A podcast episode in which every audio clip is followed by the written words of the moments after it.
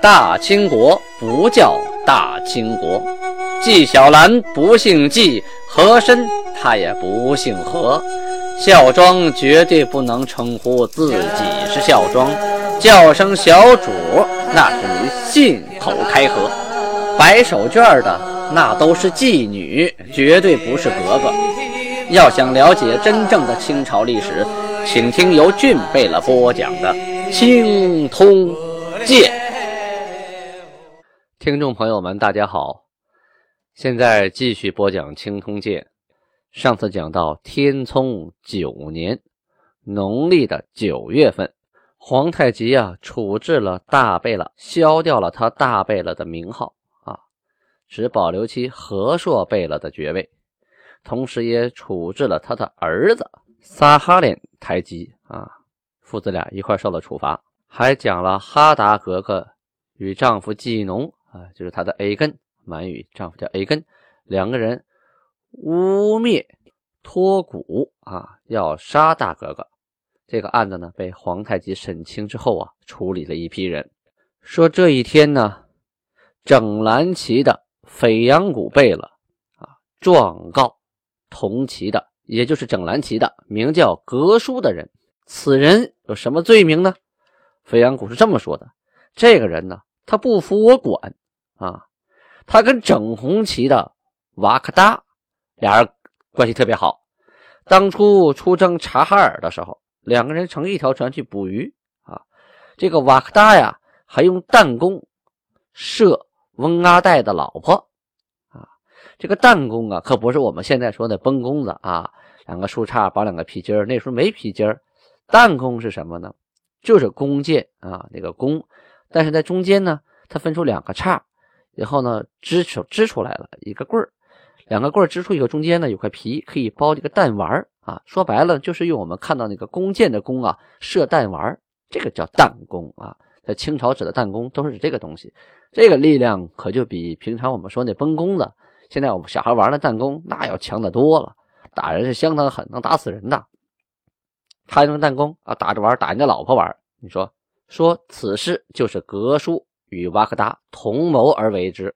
还有去迎孔果尔的时候啊，大贝勒设宴啊，这不跟大贝勒有关系吗？啊，这个人呢就站在瓦克达旁边，两次啊叫他，他都不到啊，这说明这个。大贝勒管的是整红旗呀，啊，整蓝旗的这个舒格跟整红旗的瓦克达好，对吧等于说我靠着大贝勒靠山，我不伺候你整蓝旗的飞扬谷，他飞扬谷的心里他就不爽啊，所以这才告状啊，说当初他站大贝勒旁边，我怎么叫都不理我啊，叫两回也不理我。再有有一次打大同的时候，这个格叔竟然擅自行抢啊，就是没有经过上边同意下去抢东西，抢完之后呢？哎藏在自己腰包里，直到回家也不见一面，也不交工，也不说怎么回事这还了得吗？这还，我是管不了他了。于是呢，这个费扬谷啊，就把这个舒哥给绑了，绑了就送到这个司法部门了啊。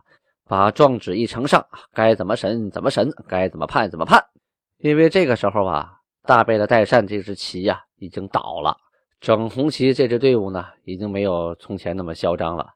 格叔这么一被绑啊，立马就认识到形势的严峻性啊，马上准备将功补过，要检举揭发整红旗的瓦克达。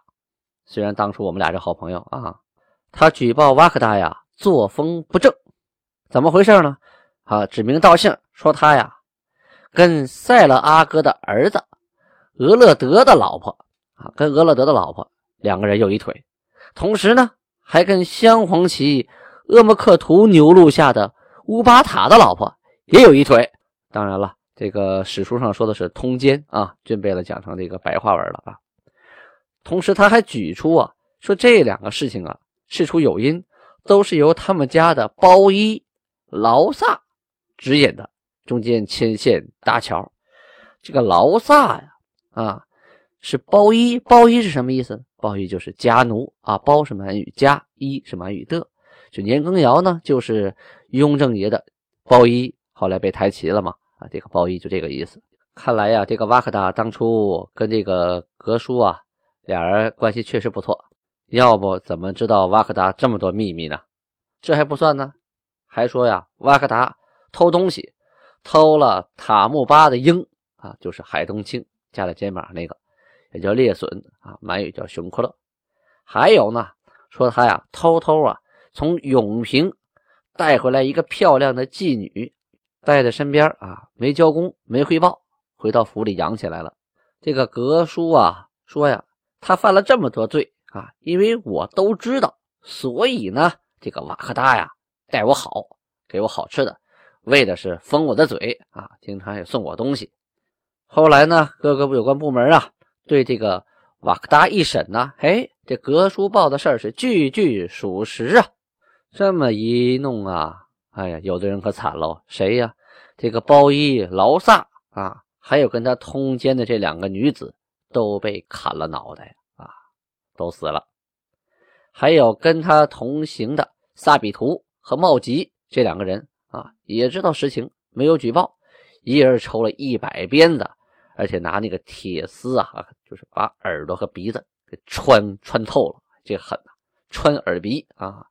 至于这个格叔啊，参与了瓦克塔奸二女之事，也不服侍他的贝了，赴宴的时候两次叫他不理。虽然他检举了瓦克达，仍然罪不可恕，于是推出去砍了脑袋啊，一命呜呼。他的家产没收，分给了叫科西纳的人。这个瓦克达呀，淫人之妻，盗人之婴，暗藏妓女，弹射翁阿代之妻，而且他以前呢。还曾经夺过鳌拜所杀的鹿眼儿啊，那个时候鳌拜还不是很强啊，他也敢欺负啊。还有阿尔萨兰和巴泰侍卫所杀的野猪，按理说这个瓦克达也好不了啊，怎么也得推出去砍了吧？哎，这不然，怎么处罚的呢？只给瓦克达的夫妻二人呢侍妾啊，就是丫鬟，还有衣服，别的没有。令他与撒哈连台吉同居，什么意思啊？这瓦克达是谁呀？一直我没说哈，他是撒哈连台吉的儿子，怪不得的呢啊，根正苗红啊，爱新觉罗家的呀，那还了那还了得啊？所以呀，这属于太子爷啊，太子党的其中一员，所以为所欲为啊，碍于情面啊，碍于家族的这些。具体盘根错节的关系吧，就没有对他进行严惩啊，也没有行极刑，命令他呢，以后凡是大军出征，还有大举围猎，还有大设宴席，就是等等的集体行动吧，你瓦克达必须跟着你阿玛撒哈连在一起，不许乱跑啊！说白了呀，就是走到哪儿都让你阿玛看着你，别让你再犯事了。如若啊。这个撒哈连让这个瓦克达自己还那么出去乱跑惹事儿，那再犯事情，在拟罪的时候，父子二人啊一同受罚。再有呢，瓦克达本身手底下也有不少啊啊家产呢牛鹿啊，他下边的满洲牛鹿啊，诸身蒙古汉军牛鹿等等，还有包衣满洲蒙古汉军奴仆，通通的都入库啊，都归国有，还有他的财帛。牧群、牲畜都依法没收，一样不留，一下变成穷光蛋了。你没钱了，你还怎么嘚瑟呀？是吧？这还不算呢。按规矩啊，从瓦克达啊这地方选长马八匹，贝鞍马两匹，给塞勒阿哥啊，依法呢罚他银子四千两啊。二十三托克索是汉丁一百九十九名，这个托克索呀就是村子啊。二十三个村子里面的汉丁一百九十九名，还有白汤啊汉人三百零四名，共五百零三丁，还有他的家口，通通即墨呀，都交与户部城正啊，英古尔代及马福塔、吴守进啊进行分配。其中摆汤啊汉人一百八十六名，韩呢，呃，决定这个有点狠了，就把它归还了啊，归还给。瓦克达这样你手里还能有点人，同时呢，瓦克达加下额定的啊，就是规定该有的满洲阿哈阿哈就是男丁啊，一百五十八名，汉人阿哈一百八十六名啊，还有蒙古二十名，汉人十名，善马一百三十七，骡马一百五十五，驼十三，牛二十，羊三百二十，及库内财物啊，并在外的满洲、蒙古、汉人牛鹿，在远处归他管，他通通即没啊，拨归谁呢？拨归萨哈连台吉，就是他的阿玛管理，跟他没有关系了。还有呢，这事儿又牵扯到了杜杜啊。这杜杜怎么被牵扯到呢？因为当初啊，瓦克达呀用弹弓射翁阿代的妻子，这个翁阿代呀就到杜杜那去告状，说我本无罪，彼竟弹射啊，凭什么射我呀？这杜杜呢听了这件事儿啊。就给按下了，并没有啊向外传播，因为都是自己家人嘛，护短儿啊，所以呢，把都督台吉也给牵扯到了，罚了他银子五百两。要说皇太极违法必究，执法必严啊，他必定呢对这个瓦克达还是网开了一面。要说要说皇太极执法不严，徇私枉法呢，嗯。他连牵扯到的都督台吉都罚了啊，所以呢，他是在人情和法理之间选到了一个平衡点。毕竟呢，执法不严就无以安邦治国。可是对爱新觉罗家啊这么大一个家族，对自己的亲戚这些为自己抛头颅洒热血的人啊，执法太严的话，可能会招致人心不稳，众叛亲离，仍然对国家是没有好处的。所以皇太极啊。要拿捏好这个尺寸，这一国之君当起来确实也很累啊。各个贝勒呀，审完了瓦克达这个案子之后啊，把这个案子抄在纸上，每个贝勒是各执一纸，以作为备案，省着将来呢有人翻脸不认账。转眼进入了丰收的季节，就是天聪九年农历的十月份，十月初一这一天，档案记载呀。举国的汉官，还有生员，还有昂邦张京、石廷柱为代表啊，进表说，这都是汉人啊。说文韩获得宝喜，不胜欢心之至，仅稽首顿首，进表致贺。韩谨遵天意，顺应民心，兴师之讨，终获镇国之宝，吉祥之兆可见啊！临御之机。以至矣，什么意思？该当皇上了啊！臣等久慕韩恩，复遇此吉庆，谨跪奏贺表，福愿奉若神明，班氏臣民，福结远和于百王，昭告通行于万邦，玉书高悬，人人得养圣寒之尊荣。子孙世代得慕祖先之恩泽，臣等无任欢心之志，谨奏啊！大概意思就是说，您该得了宝玺之后啊，该登临宝座当皇帝了。韩看完之后说呀：“诸臣所言是也，天助之兆，吾以知矣。唯虑吾心慈得浅。”恐不能抚民图治，以合天意啊！皇太极呢，这是客气了一下，说中国人善用的推拖拉啊！你不是说下边一让我当皇上，我就当皇上，那他有点恬不知耻了，是吧？啊，我先客气客气，觉得我这个德行啊啊，心慈德浅还不太够，不太够皇帝这个格。十月初二啊，命令纳海、阿木克图、巴雅伊。绰哈尔、哈基盖、西汤啊、张图、厄里喀这八位啊，都是大臣，率领啊每牛录下巴亚拉一名，就是每个牛录啊出一名护军啊，那么几十人呢，前往大明国北部长城啊，这绕道到长城上，喜峰口、潘家口、董家口等等等等啊，这些关口。去下书，带的国书啊，上面是这么写的：“金国函致大明国诸臣。”你看，还自称为金国函啊。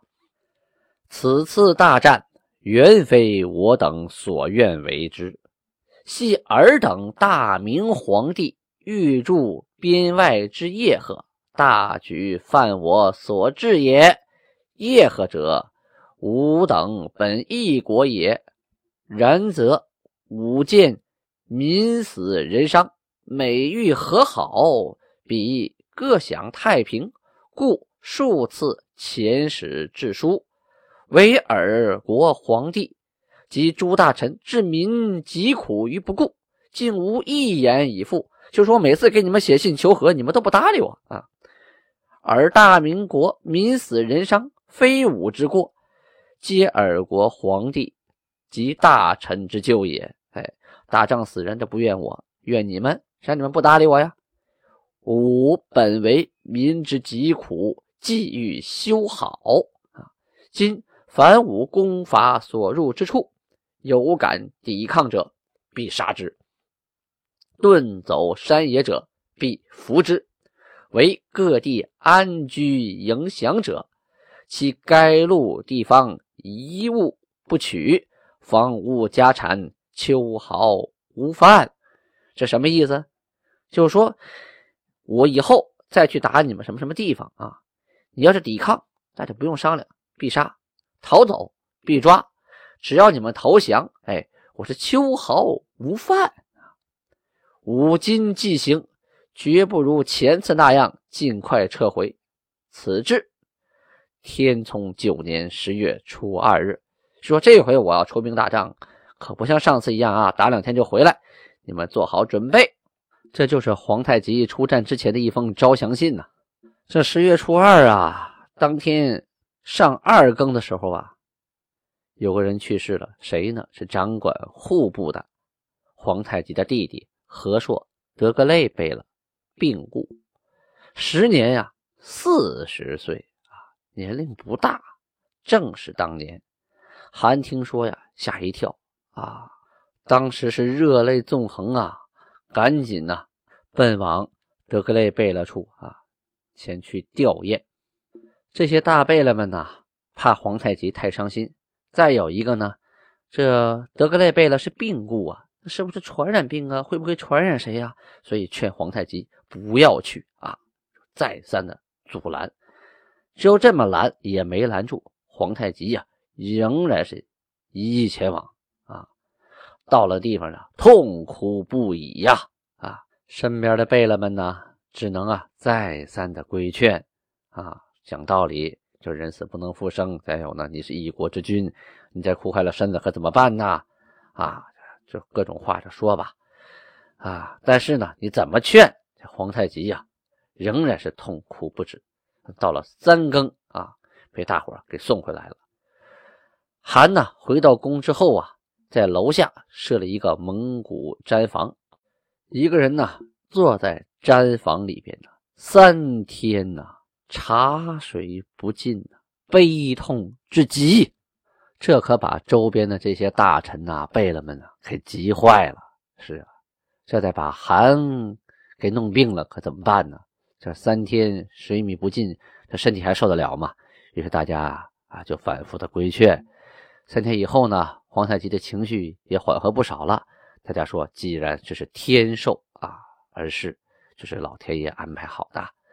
岂可伤之过甚呐！啊，于是呢，韩呢回到了自己的宫中。这一天十月初六了啊，皇太极想起个事儿来。当初德格类贝勒呀违法，曾经记名拟罪啊，就记了一过啊，罚银五百两。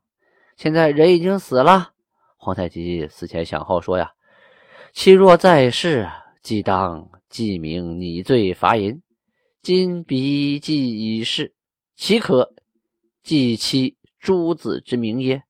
啊，说他人都死了吗？难道还能去罚他孩子吗？于是将所罚的银两啊悉数退还给了他的孩子。逝者已呀，三天没办公了啊！这天上朝下令出兵啊，去征剿瓦尔喀。美其派大臣。